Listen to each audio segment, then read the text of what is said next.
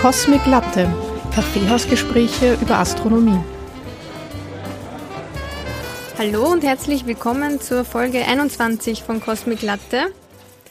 Mit mir, der Elka und der Eva. Hallo Eva. Hallo Elka. Ja, es ist ja unser Jubiläum letztes Mal gewesen und heute geht's auch wieder spannend weiter. Aber zuerst, bevor die Eva uns äh, ihr Thema vorstellt, wollen wir mal schauen, was, was sich so getan hat.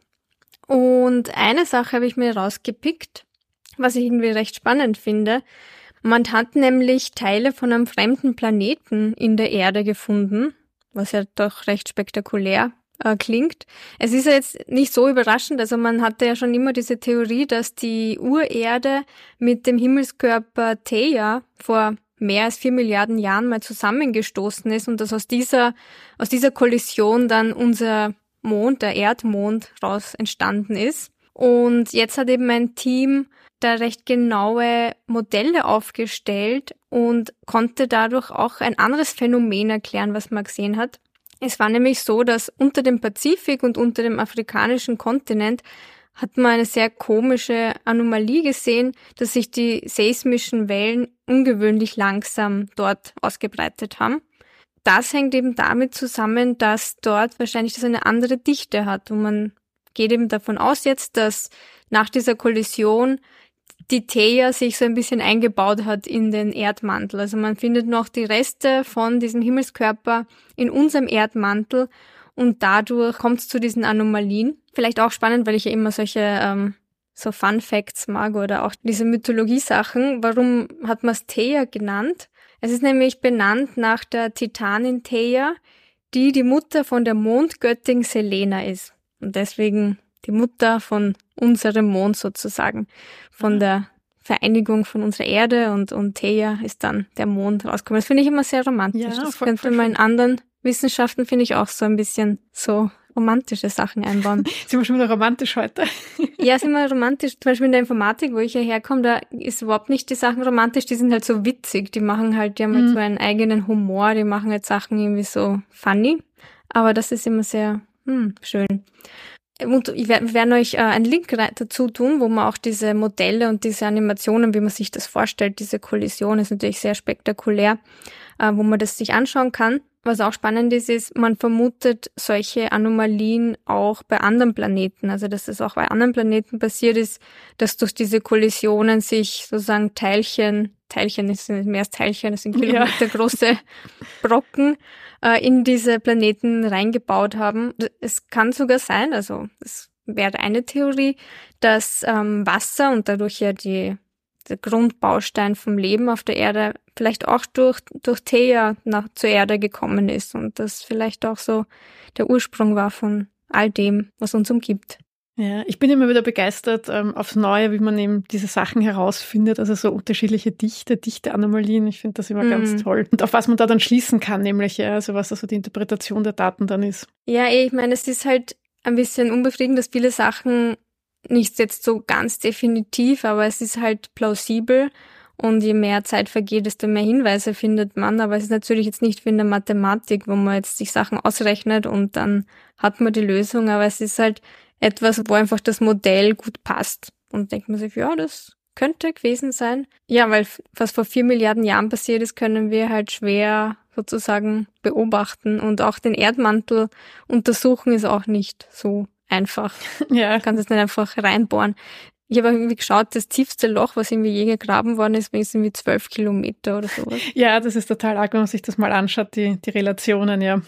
Ja, man müsste halt schon noch sehr viel mehr reinbohren. Und es ist auch so, dass diese Teerstückchen so fast schon beim Erdkern sind. Das ist schon sehr tief drinnen. Übrigens, der Erdkern wurde von einer Frau entdeckt.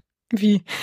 Von der Inge Lehmann. Mhm. 1936 hat die nämlich entdeckt. Also sie hat natürlich nicht äh, reingebohrt, aber sie, sie hat äh, das nachweisen können. Und das ist, finde ich, auch eine coole Sache und einfach auch eine traurige Sache, dass man sie halt nicht kennt. Du entdeckst einfach den Erdkern und niemand kennt dich. Das ist schon ja, irgendwie Wahnsinn. crazy, finde ich. Das, äh, ja, das ist schon, schon eine arge Sache. Das führt mich jetzt direkt zu einem Thema, was ich auch noch ansprechen wollte. Mhm. Also ich habe jetzt noch, bevor ich wirklich starte mit meinem Thema, habe ich noch zwei Sachen, eine gute und eine, eine, eine weniger gute. Und, ähm, Bitte ich, zuerst die, die schlechte Nachricht. Genau, ich beginne jetzt mit der, eh mit der weniger, nein, es ist keine schlechte Nachricht, es ist eher ein Aufreger der Woche, zumindest mein Aufreger der Woche, weil ich äh, tatsächlich, ich habe meinen ersten Leserbrief geschrieben und frage mich jetzt, ob ich ähm, jetzt schon in dieses Alter komme, wo man so äh, wütende Leserbriefe schreibt. Ich hoffe nicht. Aber ja, ich muss sagen, das war halt wirklich etwas, was mich aufgeregt hat. Und zwar, ich lese ja sehr gerne im, in Sterne und Weltraum immer diese äh, Buchempfehlungen, Buchkritiken, ja, diese Rezensionen. Und diesmal war ein, ein Buch, Zurück zum Mond ist der Titel von ähm, Silk, ich glaube Joseph Silk heißt er.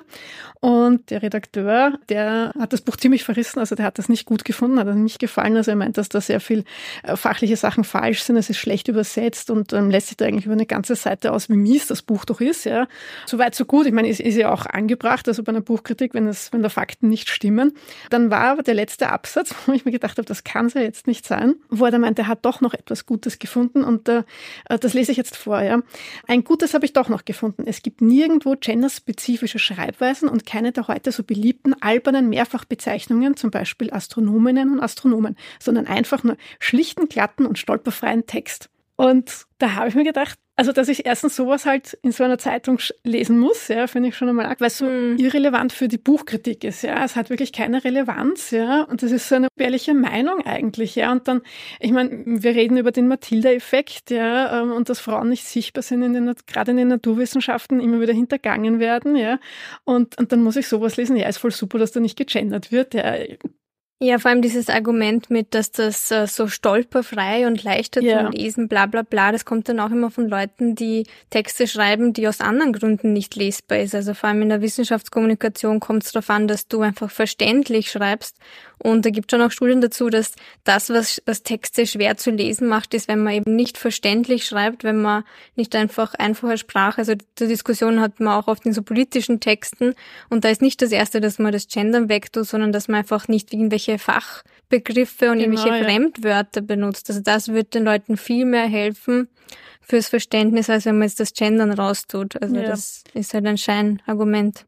Ja, total. Also da, ähm, ja, wie gesagt, da war ich dann etwas wütend und ähm, ja, es hat mich halt schon sehr aufgeregt. Also ich war auch überrascht, dass ich da sowas irgendwie lesen muss. Hat mich. Ähm, ja. Ich habe mich ja übrigens äh, mittlerweile schon so an, an gegendertes Lesen auch gewöhnt, dass es mir mittlerweile auffällt, wenn ein Text nicht gegendert ist. Mhm. Und ich habe dann gesagt, hey, was ist denn da jetzt los? Und ich fange da dann zum Stolpern an, ja, also dass ich dann fast abgelenkt werde, ja. Voll, das ist bei mir auch so. Es ist nur Gewohnheitssache. Total, ja. Und das ist dann jedes Mal stockt man dann so, hä? Was? Warum Astronomen? Betrifft genau. das nur Männer? Ja. Eben, ja. Kommen wir jetzt nun zu den äh, tollen Sachen. Und zwar habe ich ja bei der letzten Folge nach Asteroidenbergbau im Film gefragt. Ja. Und ich muss sagen, wow, wir haben so tolles Feedback bekommen und wirklich von so vielen ähm, Hörer und Hörerinnen. Ich bin ganz begeistert. Also ich habe wirklich noch nie so viel Rückmeldung bekommen. Es liegt vielleicht auch daran, dass ich das Offensichtliche vergessen habe, denn natürlich die Expans, wie hätte ich das vergessen können? Aber ich war so auf Filme fixiert, muss ich zugeben, dass ich nicht an diese Serie gedacht habe. Also danke an Wolfgang, Harald, Jonas, Ralf und ähm, ich glaube auf Instagram hat uns auch noch jemand geschrieben. Äh, natürlich die Expans. Ähm, aber ich muss an dieser Stelle sagen, ähm, ich habe die Serie nicht ganz geschafft zu gucken gucken. Also ich finde es ja vom Thema her wirklich super. Es ist sowohl, glaube ich, Mars wird versucht zu Terra zu formen und es gibt dann eben den, im Asteroidengürtel sind Bergbaustationen und das an und für sich vom Thema her finde ich es wirklich cool, aber es hat mich irgendwie die Serie nie ja, gehuckt, wie man so schön sagt. Also irgendwas fehlt da bei mir, weiß nicht. Hast das du gesehen, zufällig, Elka? Na, ich finde, es gibt viele so Science-Fiction-Serien, wo man beginnt und denkt, wow, ist voll die gute Idee und dann hört man irgendwann auf, weil es irgendwie komisch einfach ist. Also die Idee ist sehr oft besser, finde ich, als die Umsetzung. Mhm. Und ich glaube, mir kommt der Name bekannt vor, aber. Also ich, ich habe ja schon einmal mit äh, Ruth und Florian auch über die Serie gesprochen. Ich glaube, in irgendeiner Weihnachtsfolge oder sowas bei, im Universums-Podcast. Da immer viele sagen dann immer, ja, man muss über die erste vier Folge mal hinauskommen. Mhm. Und dann, äh, dann kippt man quasi so hinein und irgendwie ich schaffe es aber nicht. Ich habe schon überlegt, wie ich das Buch lese, weil, ja, keine Ahnung. Auf jeden Fall gab es auch noch weitere Nennungen. Also es ist nicht nur The Expanse, sondern ähm, Jochen hat uns auch geschrieben, Enemy Mine. Den habe ich tatsächlich tatsächlich auch noch nicht gesehen. Kennen zwar vom Hörensagen, aber haben ihn nicht gesehen. Dafür hat uns äh, Michael auch noch geschrieben, ähm, Outland natürlich mit Sean Connery. Ist zwar jetzt nicht ähm, Asteride, sondern mein, einer meiner Lieblingsmonde im All, weil ich den nicht aussprechen kann, Io oder Io. Und den habe ich schon sehr lange nicht mehr gesehen. Also das ist ja mehr so fast ein Krimi, aber mit Sean Connery. Also ich glaube, den werde ich mir nochmal anschauen, den habe ich schon lange nicht mehr gesehen. Dann hat uns noch Eberhard geschrieben. Ähm, und zwar empfiehlt er uns die dritte Episode von Raumpatrouille mit dem Titel Hüte des Gesetzes. Also Raumpatrouille habe ich ja nie geguckt, den muss ich mal schauen. Vielleicht hat das ja einen ganz unterhaltsamen Wert. Kennst du einen der Filme? Hast du da welche gesehen? Nein. Auch nicht. Aber ähm, hast du Alien 3 gesehen? Alien. Alien ähm, kommt mir bekannt vor. Na kaum.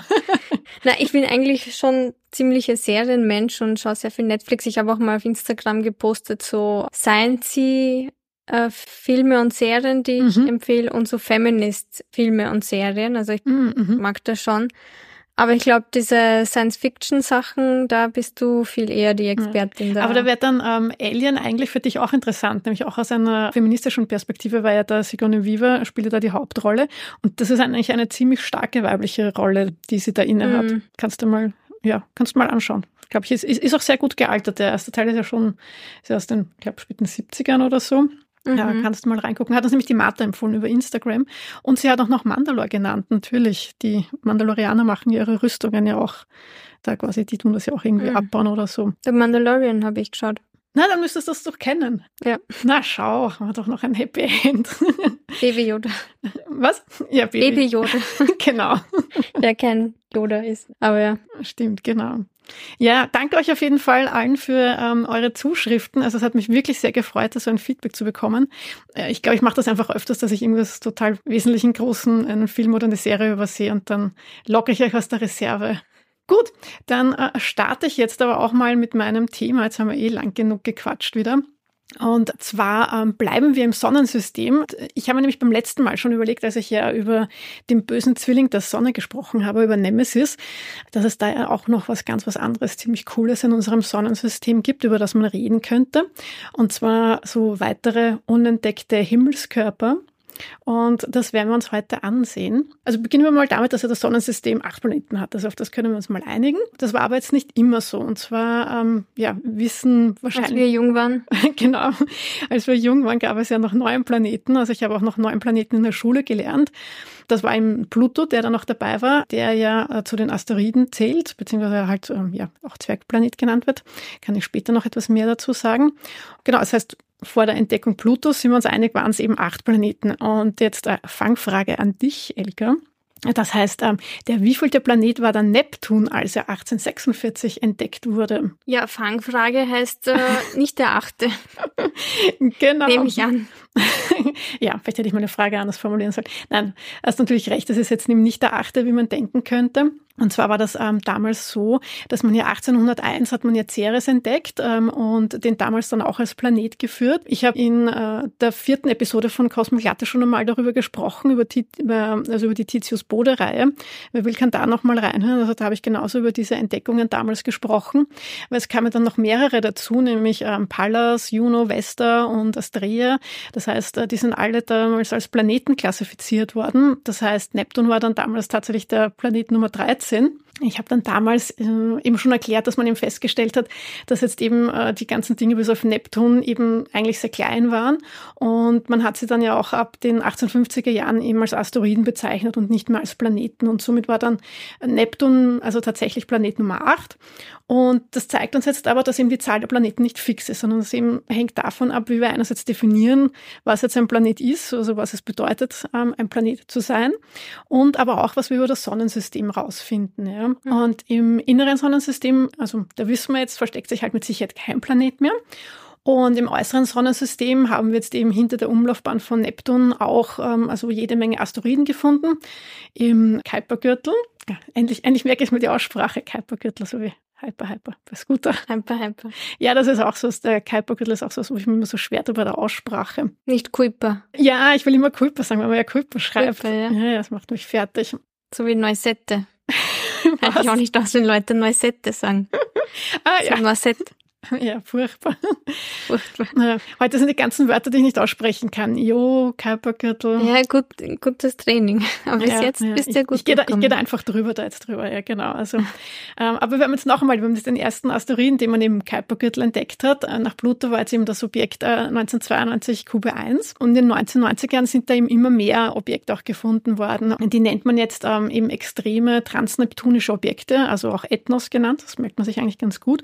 Und das sind jetzt eben Asteroiden, die sehr weit äh, hinter der Neptunbahn sind, so dass sie eben definitiv nicht mehr von der Gravitationskraft vom Neptun auch beeinflusst werden. Also wir sprechen hier jetzt von einer großen Halbachse von mehr als 150 astronomischen Einheiten und ähm, der Perihel ist dann eben auch mehr als 50 bis 60 ähm, astronomischen Einheiten. Und wenn du sagst extreme transneptunische Objekte, heißt es gibt auch transneptunische genau, Objekte, ja, die nicht extrem sind die eher gemäßigt. Ja, wobei äh, die Extremen geht es darum, dass die halt wirklich extrem weit weg sind auch. Also ja. ähm, und, aber ich erkläre es jetzt Ihnen noch ein bisschen weiter. Das mhm. heißt, diese Ethnos haben uns jetzt aber eben die Hinweise darauf geliefert, dass sich im, ähm, noch weiter draußen im Sonnensystem eben vielleicht noch ein Planet befinden könnte. Und da gab es eben äh, 2012 eine sehr interessante Entdeckung. Und zwar haben der Jet Trujillo und äh, Scott Shepard ähm, den Asteroiden 2012 VP 113 entdeckt. Den kann man sich merken, weil er hat den äh, Spitznamen Biden, also so wie jetzt der Präsident der USA.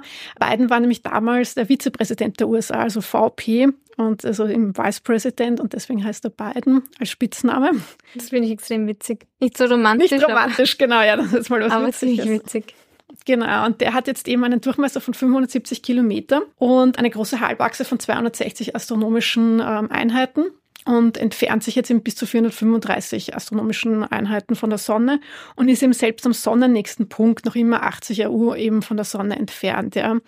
In der Arbeit zu der Entdeckung haben jetzt eben äh, die beiden, also Trujillo und Shepard, sich auch die Bahndaten von anderen bekannten Ethnos angesehen und auch eben von den restlichen Asteroiden, die jetzt aber eben mindestens mehr als 30 AUs von der Sonne entfernt sind. Und ähm, insbesondere haben sie sich eben das Perihel angesehen, also die Distanz des sonnennächsten Punktes ähm, zur Bahn. Die Idee dahinter ist, dass jetzt eben Asteroiden, die so fern von der Sonne sind, die bekommen jetzt von den Gravitationskräften der Planeten jetzt eben nur noch gar nichts mit, beziehungsweise sind halt nur ja eigentlich gar nicht direkt beeinflusst. Das heißt, sie spüren eigentlich nur noch so einen kombinierten Einfluss aller Störungen Störungen und deswegen wirken sich jetzt die Störungen auch quasi zufällig auf ihre Bahnen aus. Und das heißt, hier ist vor allem dann relevant, wie die Bahn im Raum orientiert ist. Und da haben jetzt die Daten gezeigt, dass die Bahnen dieser fernen Asteroiden eben ähm, ja zufällig gedreht sind. Also jetzt ist es so, dass ja die, die Bahnen der Planeten und der meisten anderen Asteroiden jetzt im inneren Sonnensystem, ähm, die sind vereinfacht gesagt eben so alle in dieselbe Richtung. Bei den fernen Asteroiden wirken aber eben die Störungen der Planeten jetzt nicht mehr gezielt. Und deswegen ähm, sind die Bahnen hier jetzt eben zufällig also durch die Gegend gedreht. Ja. Und jetzt kommt aber das Spannende, weil nämlich bei den wirklich weit entfernten Asteroiden, also ebenso wie der beiden und eben die anderen Ethnos, ja, da waren jetzt eben die Bahnen alle wieder mehr oder weniger gleich orientiert. Mhm. Mhm.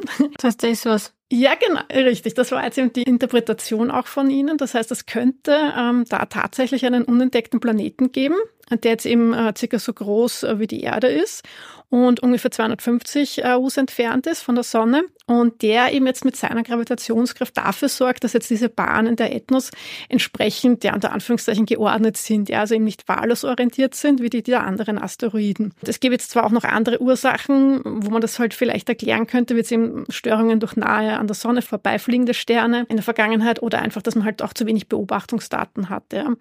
Aber es kam dann im 2016 eine wichtige Arbeit ähm, raus. Und zwar haben ähm, Mike Brown, der hat auch ähm, Eris entdeckt. Das ist der Asteroid, der damals dann die ja, die Debatte auch ausgelöst hat um den Planetenstatus von Pluto. Also der hat ihm zusammen mit Konstantin Betkin die ähm, Arbeit hervorgebracht an Evidence for a Distant Giant Planet in the Solar System. Also sagt das schon der Titel, ja. Und, ähm, sie haben die, die Bahndaten eben noch einmal analysiert von diesen Ethnos und ähm, haben da eben festgestellt, dass jetzt, wenn man da jetzt einen, quasi einen unbekannten Planeten reinsetzt, ja, ähm, dass das eine sehr gute Erklärung eigentlich liefert für diese Auffälligkeiten, die sie da eben bei diesen Bahnen entdeckt haben.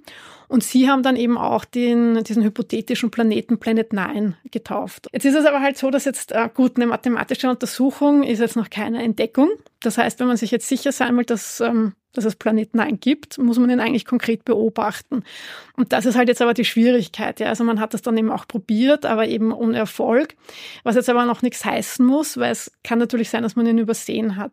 Ja, man weiß eigentlich nicht, wo man hinschauen muss, ja, weil man nicht weiß, mhm. wo er genau ist. Vielleicht ist er gerade genau da am Himmel, wo jetzt eben auch das Band der Milchstraße ist. Also da wäre dann enorm schwer zu finden, ja, weil es also einen bestimmten Lichtpunkt unter vielen zu finden ist da halt wirklich schwer, wenn man da jetzt in die Richtung schaut. Hinzu kommt jetzt eben auch, dass die Bahn von Planet 9 halt ziemlich sicher auch nicht kreisförmig ist, sondern eben stark elliptisch ist. Und das heißt eben, dass ähm, der sonnennächste Punkt der Bahn könnte jetzt bei 300 ähm, astronomischen Einheiten liegen und der fernste allerdings schon bei 900. Ja. Und wenn er jetzt zum Beispiel gerade in der Nähe von seinem sonnenfernsten Punkt ist, dann ist es eigentlich für uns fast unmöglich, ihn zu finden. Und es dauert dann aber auch wieder, bis er näher kommt, weil man hat dann eben ausgerechnet, dass eine Runde um die Sonne könnte für Planet 9, also wirklich, der könnte dafür 10.000 Jahre brauchen. Hm. 10.000 Jahre ist ein Jahr. Denkst du jetzt gerade an das Lied oder wie? Was denn? Was ist das für ein Lied? Na, von Udo Jürgens, das, äh, weißt du, es war einmal der Mensch. Ah, es war einmal der Mensch. Genau, ja, und singt er ja, ne, singt er ja, tausend Jahre sind ein Tag. Stimmt. Ja? Ja. Boah, du solltest öfter Gesang sein lassen.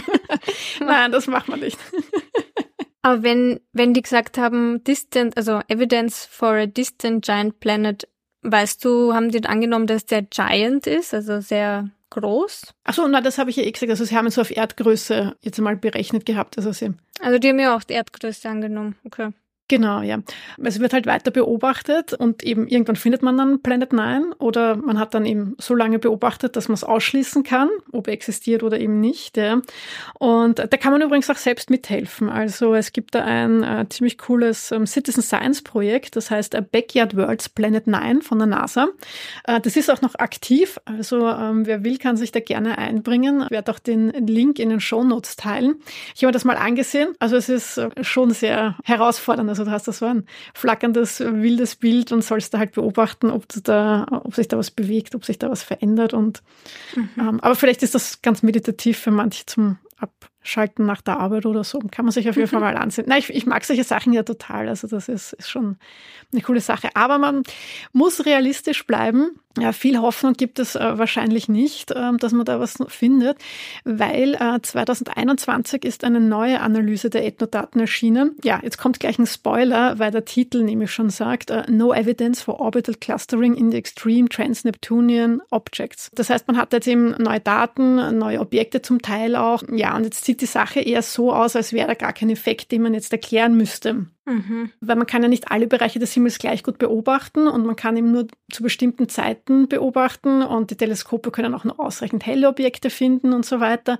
Und wenn man das jetzt eben alles berücksichtigt, dann ja, besteht es unter Berücksichtigung eben der neuen Daten jetzt durchaus die Chance, dass jetzt diese gefundenen Ethnos einfach zufällig so aussehen, als wäre da was Besonderes, obwohl da gar nichts ist. Mhm. Also einfach, weil man zu wenig weiß und zu wenig Daten hat irgendwie. Also es ist wirklich schwer, so weit entfernte Asteroiden zu finden. Und ähm, ja, und solange wir dann nicht deutlich mehr Ethnos auch kennen, kann man da jetzt eigentlich noch nichts ähm, Verlässliches dazu sagen. Ja. Aber ähm, was man schon sagen kann, ist, ähm, es wäre jetzt eigentlich höchst überraschend, wenn jetzt da draußen eigentlich kein weiterer Planet wäre. Wir sind ja mittlerweile in der Lage, jetzt so Simulationen am Computern eben so Planetenentstehungen zu machen. Also das können wir seit den 1990er Jahren. Und da wissen wir jetzt eben, dass äh, normalerweise ja deutlich mehr Planeten in einem System entstehen, als später ähm, dann übrig bleibt. Also du hast das ja vorhin auch bei der Einleitung schon erwähnt, dass ja gerade in der Frühphase des Sonnensystems, das ist ja wirklich chaotisch. Ja, so lauter kleine, große Protoplaneten, die beeinflussen sich gegenseitig, kommen einander nahe, dann kollidieren sie, ebenso wie Erde und Thea, ähm, wodurch dann der Mond entsteht entstanden ist. Und das heißt, da, da ist ja ganz viel Dynamik auch drinnen. Ja. Und da kann es dann eben auch passieren, dass manche halt auch wirklich weit aus dem inneren Sonnensystem hinausgeschleudert werden und manche halt wirklich so weit, dass sie auch wirklich bis in den interstellaren Raum dann quasi fliegen. Also die kennt man ja heute als vagabundierende Planeten. Das heißt, das sind welche ohne Stern. Die hat man ja auch schon entdeckt. Ja, und manche bleiben aber auch ähm, an den Stern gebunden, aber eben sehr weit draußen. Ja, und das ist jetzt auch die einzige Möglichkeit, wie überhaupt ein Planet dahin gekommen sein könnte. Weil entstehen tun sie ja eh näher am Stern, also er müsste irgendwie dann rausgewandert sein auf jeden Fall. Das heißt, wir haben aber im Merkur, Venus, Erde, Mars, Jupiter, Saturn, Uranus und Neptun, also das sind jetzt eben unsere acht, die ähm, diese Chaosphase eben überstanden haben. Und ja, es wäre aber überraschend, wenn jetzt nicht ein paar Planeten vielleicht im äußersten System, Sonnensystem gelandet sind. Aber ja, da sind aber die Chancen halt sehr schlecht, dass wir sie finden. Also so ein erdgroßer Planet mit ein paar hundert AUs Abstand, eben wie Planet 9, könnte man noch so halbwegs entdecken, weil eben Asteroiden auch beeinflussen kann und dass wir das dann eben so herausfinden können. Ja, aber wenn da jetzt eben ein Planet, der also wirklich draußen in der Ortschen Wolke gelandet ist und was ich da jetzt ein halbes Lichtjahr oder, oder weiter weg, noch weiter weg ist, ein Lichtjahr, dann ist es fast unmöglich, dass wir das Ding entdecken oder da irgendwie Spuren seiner Existenz finden. Ja, mhm. ja aber das ähm, hält die Forscherinnen und, und Forscher natürlich nicht jetzt davon ab, ähm, irgendwie weiter danach zu suchen. Es wäre halt schon cool, weil halt die Person, die also einen noch unbekannten Planeten im, im Sonnensystem entdeckt, das, das, die wäre dann in einem sehr exklusiven Club, weil bis jetzt hat ja nur der Herschel ähm, im Uranus entdeckt und dann gibt es ja noch Le Verrier bzw. Galle, die ähm, ja Neptun entdeckt haben. Also das wäre wär schon cool. Auf jeden Fall ist halt bei Planet 9 eine gewisse Popkultur darum ähm, eigentlich entstanden, weil es gibt Planet 9 Merch und ähm, es gibt jetzt eben auch ein, ein, Musikstück und zwar ist das von Eduardo Maturé, das heißt Planet 9. Das ist am 14. März 2021 veröffentlicht worden, also an Einsteins Geburtstag. P-Day ist ja P, also Pi, wie sagt man? Ja, genau. Pi ja, wir passen. Day. Stimmt, ja. Das ist auch live übertragen worden zur ISS, finde ich total cool. Und ähm, der Konstantin Bettigan, der eben in der einen ähm, Studie, die ich erwähnt habe, da eben dabei war, ähm, der spielt da auch an der E-Gitarre. Und mhm. jetzt kann ich wieder meine Soundknöpfe ausprobieren und wir können da mal ganz kurz reinhören. Das ganze Stück kann man sich auf YouTube anhören. Also da ist das Konzert auch ähm, aufgezeichnet und kann man sich anschauen. Und, ähm, ich finde es ganz interessant. Also es ist schon Musik vom Hörschen, die wir das letzte Mal gehört haben. Ja, das ist ja anders. Da könnte man jede Folge mit einem Musikstück beenden. Aber kein Gesang, oder? Nein, das ist rein instrumentell. Mhm. Aber sehr cool, ja. Also, und das ist mal was ganz anderes. Also ich habe es mal angehört, das dauert irgendwie so ein bisschen, ja, eine knappe Viertelstunde, so ein Mini-Konzert. Ist, mhm. ist ganz nett. Ja, cool. Aber es zahlt sich aus, bei diesem Citizen Science Project mitzumachen. Vielleicht. Naja, auszahlen weiß ich nicht. Man, vielleicht kann man ein neues Hobby entdecken. Auf leuchtende Bildpunkte starren, oder? Ja, du, man, man kann ja andere Sachen auch entdecken. Also vielleicht findet man dann irgendwie noch so einen anderen Asteroiden oder sowas. Also mhm. Ja, du hast es eh schon angesprochen, ist ja ein sehr polarisierendes Thema gewesen. Der arme kleine Pluto, dem sein Planetenstatus ähm, aberkannt wurde.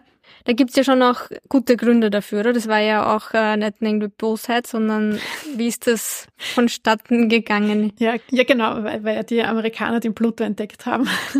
äh, nein, also es ist natürlich, also es äh, ist lange diskutiert worden, ja. Und ich habe eben zu Beginn ja gesagt, dass sich das ja auch immer wieder verändert hat, was man als Planet bezeichnet hat und was eben nicht. Tatsächlich hat man ja seit der Entdeckung von Neptun nach einem Planet X äh, gesucht, also nach einem weiteren Planeten, weil man eben dachte, dass jetzt die Umlaufbahn von Neptun Störungen aufweist, ähm, die jetzt eben durch die Existenz eines Planeten erklärt werden kann. Ja. Da hat dann auch schon so ein bisschen diese Planetenjagd angefangen. Alle möglichen Leute haben dann eben danach gesucht und das ähm, ist dann auch tatsächlich 1930 gelungen. Und zwar hat dann eben Clyde Tombaugh den Pluto gefunden und ähm, ja, alle waren ihm froh, der gesuchte Planet war da und es hat alles ihm gepasst. Eigentlich, dachte man, also man hat Pluto eigentlich am Anfang für viel größer gehalten, also er ist eigentlich viel kleiner gewesen. Und mhm. wenn man jetzt eben mit den vier Gasriesen vergleicht und mit den vier inneren Planeten, ist jetzt halt Pluto halt schon sehr winzig und da hat er nur einen Durchmesser eben von 2370 Kilometer und ähm, ist halt kleiner als der Erdmond, ja.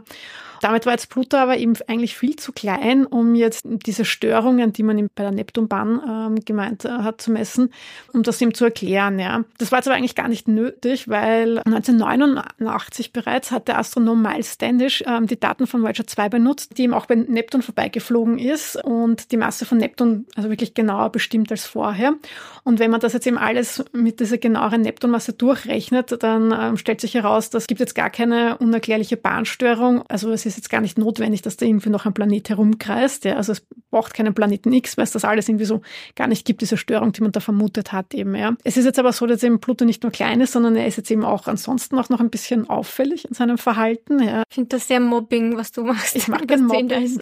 auffällig in deinem Verhalten. Naja, halt im, im Vergleich zu den äh, anderen Planeten. Ja. Also er hat eben eine elliptischere Bahn als die anderen, ja. Und die ist auch viel stärker gegenüber der Ebene des Sonnensystems geneigt als die von den anderen Planeten. Mhm. Und er ähnelt da jetzt eben in vielerlei Hinsicht viel mehr den Asteroiden, ja, für die eben solche Bahnen normal sind. Und man hat ja dann eben 1992 eben in der unmittelbaren Nähe von Pluto eben einen Asteroiden gefunden und dann eben immer mehr und eben festgestellt, okay, Pluto sitzt eigentlich inmitten von einem Asteroidengürtel, eben dem Kuipergürtel. Mhm. Sind wir schon wieder da.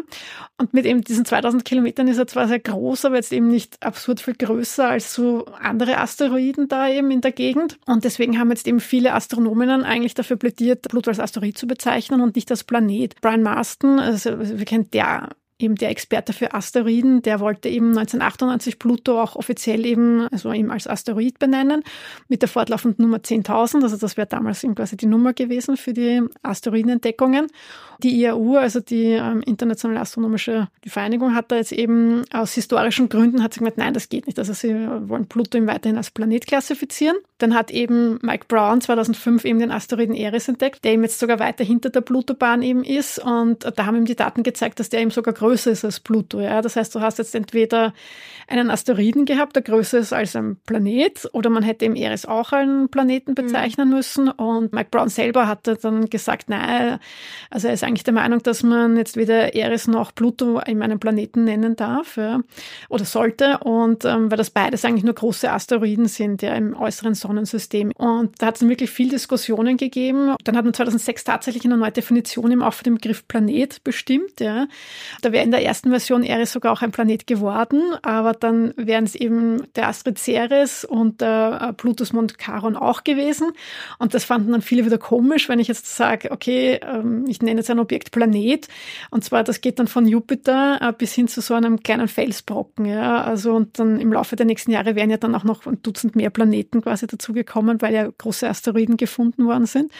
Da gibt es ja dann hunderte und ähm, deswegen bringt diese Definition nichts, weil sie halt auch völlig beliebig ist. Ja. Und da hat man dann eben einen neuen Vorschlag ausgearbeitet, nachdem jetzt eben ein Planet die Sonne umkreisen muss. Er muss ausreichend groß sein, also dass eben äh, seine Eigengravitation groß genug ist, dass er eben eine runde Form annimmt und vor allem er muss eben seine Umgebung bereinigt haben. Also er muss quasi seine Umlaufbahn sauber gemacht haben. Das heißt, dass er bei seiner Entstehung schnell genug gewachsen sein muss und so, dass eben seine Gravitationskraft eben alles aus der Umgebung entweder angezogen hat oder eben anderswohin geschleudert hat. Und Pluto hat das eben nicht geschafft. Also er ist auf dem Weg zum Planeten nicht weit genug gekommen, nicht schnell genug gewachsen. Deswegen, ja, irgendwie ist er also immer noch inmitten dieser äh, anderen Planetenbausteine, also den Asteroiden. Ja. Hm. Die Definition eben von 2006, ja, da kann man es kritisieren, aber es ist halt eigentlich halbwegs okay. Was eher vielleicht ein bisschen zweifelhaft ist, die neu eingeführte Klasse der Zwergplaneten. Also die gibt es eben seit damals erst. Das war so ein bisschen, glaube ich, ein Zugeständnis eben an die Astronomen aus den USA, die sich ja natürlich besonders darüber aufgeregt haben, dass jetzt Pluto kein Planet mehr sein soll, weil sie haben ihn ja entdeckt. Ja. Jetzt hat man dann eben den Zwergplaneten definiert, ja, was jetzt eigentlich so, so viel bedeutet wie großer Asteroid ja, wenn man will, kann man die ruhig Zwergplanet nennen. Und 2006 hat man dann eben Ceres, Pluto, Eris, Haumea und Make Make als Zwergplaneten definiert, was eben auch total okay ist. Nur kennt man jetzt eben mittlerweile sehr viel mehr große Asteroiden, die eben alle die Bedingungen eigentlich erfüllen würden, um Zwergplaneten zu sein, also so genannt zu werden. Und je nachdem, wie man es betrachtet, eben, ja, gibt es jetzt mindestens ein paar Dutzend bis ein paar hundert, die da in Frage kommen. Und die IAU ignoriert das aber irgendwie seit 2006 und tut so, als wäre da nichts. Und jetzt gibt es da eben nur diese äh, paar Zwergplaneten, die ich gerade aufgezählt habe. Das sind halt die einzig offiziellen, ja. Und eigentlich müsste man das aber erweitern, wenn man da halt einfach auch Entdeckungen macht und das passiert halt nicht. Und ja, wenn man halt eine Definition macht, dann sollte man es auch ernst nehmen oder eben auch gleich lassen. Also und deswegen ist das irgendwie, ja, so ein bisschen. Also du nennst Pluto einfach plakativ Asteroid, sehr großer Asteroid. Ähm, ja, naja, weiß nicht, weil es ist ja ein, offiziell ist ja quasi Zwergplanet, also man kann es auch Zwergplanet nennen, ist, ist, ist, ist richtig, aber eigentlich ist es halt ein großer Asteroid, ja. Hm. Und ist es aber jetzt allgemein angenommen und es regt sich niemand mehr auf über den verlorenen Planetenstatus, oder? Na, die Amis schon.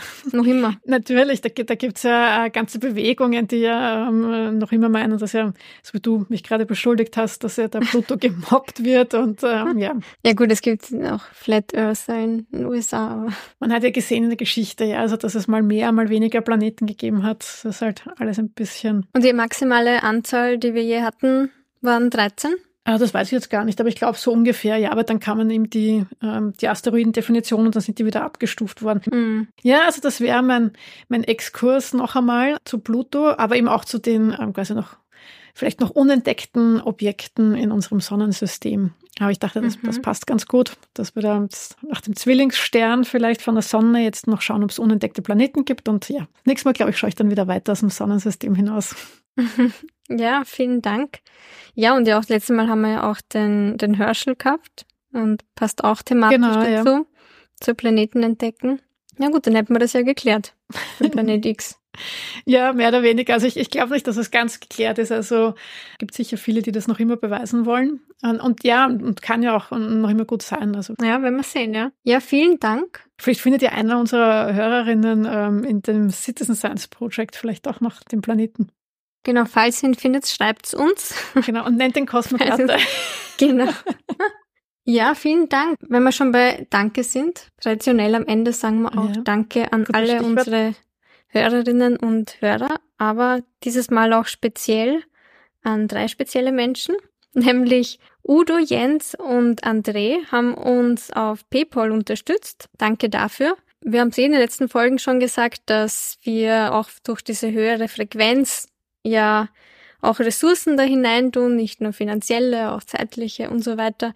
Und uns deshalb freuen, wenn manche von euch uns auch finanziell unterstützen können und uns natürlich teilen und empfehlen, aber auch finanziell auf PayPal, Steady und Patreon.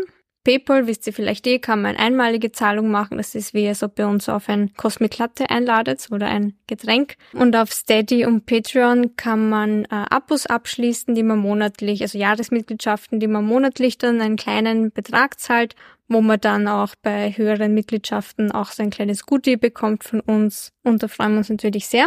Aber wir haben es eh schon am Anfang erwähnt, es hat auch viele Rückmeldungen gegeben, über die wir uns freuen, über Lob und und Anregungen, neue Filmtipps für die Eva. Ja, genau, also, immer her damit. Noch, noch nicht so viele gesehen hat, sie, muss, sie braucht mehr. Genau, da schreibt uns einfach bitte auf kontakt.cosmiclatte.at oder auf Instagram, entweder Cosmiclatte oder der Eva und mir, Science Feminist, äh, auch auf Instagram und auf Twitter gibt's uns auch noch. X heißt das jetzt. Ja, machen wir das? Sagen wir das jetzt? Oder weil es gut zur Folge passt. Planet X. Ja, stimmt, genau. Ja. Naja, Twitter heißt ja jetzt X, aber stimmt, das passt voll gut zur Folge, ja. Ja, aber da bin ich ein bisschen wie, wie die Leute, die Pluto nicht aberkennen wurden. Ich aberkenne das Twitter nicht. Das heißt, es ist immer Twitter für mich. Ja, ja. altmodisch. Ja, es, steht, es ist oft auch, wenn man es liest, irgendwie so in den Medien, ist ja auch immer so X in Klammer früher Twitter Vormals. oder so. Ja, also ja voll. Wird eh überall ja. noch Twitter dazu geschrieben. Genau. Ja, also momentan sind wir da noch vertreten. Mal schauen, wie lange noch. Ähm, ja, ich beobachte da die Entwicklungen noch. Ja, voll. Haben wir sonst irgendwas vergessen? Nein. Ich glaube, es bleibt uns nur noch zu sagen Danke und bis zum nächsten Mal, oder? Bis zum nächsten Mal. Es gibt ja dieses Jahr übrigens noch zwei Folgen. Juhu. Eine, wo ich was erzähle und eine Special Weihnachtsfolge, wo wir vielleicht beim nächsten Mal mehr drüber sprechen werden. Die wird nämlich special. Deswegen heißt sie Special Weihnachtsfolge. Ui, du teasest aber jetzt ganz schön viel. ja, aber wir müssen zwei Wochen warten. Ich glaube, das schafft man. Okay. Und dann gibt's mehr Infos dazu. Okay, na gut. Dann bis zum nächsten Mal. Bis zum nächsten Mal. Tschüss.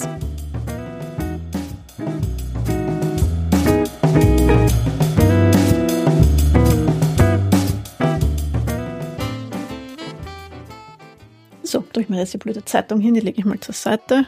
So. Okay, gut. Sprich du mal ein paar Sätze, damit ich dich äh, einpegeln kann. Ja, ich spreche Sätze über den Himmelskörper, Thea und Hyper Hyper. Hyper Hyper. Bist doch Hyper Hyper. Bist du großer Scooter-Fan, oder? Irgendwo anders hast du noch schon noch mal eine Scooter-Referenz gemacht. Nein, es geht dann nur um die Wörter, damit man sieht, das ist die Eselsbrücke. Ja, ist eine gute Eselsbrücke.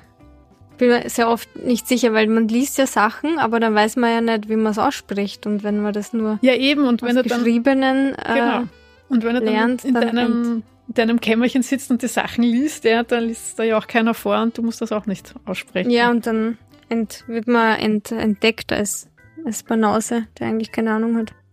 genau. Und man nicht weiß, wie man die Sachen ausspricht.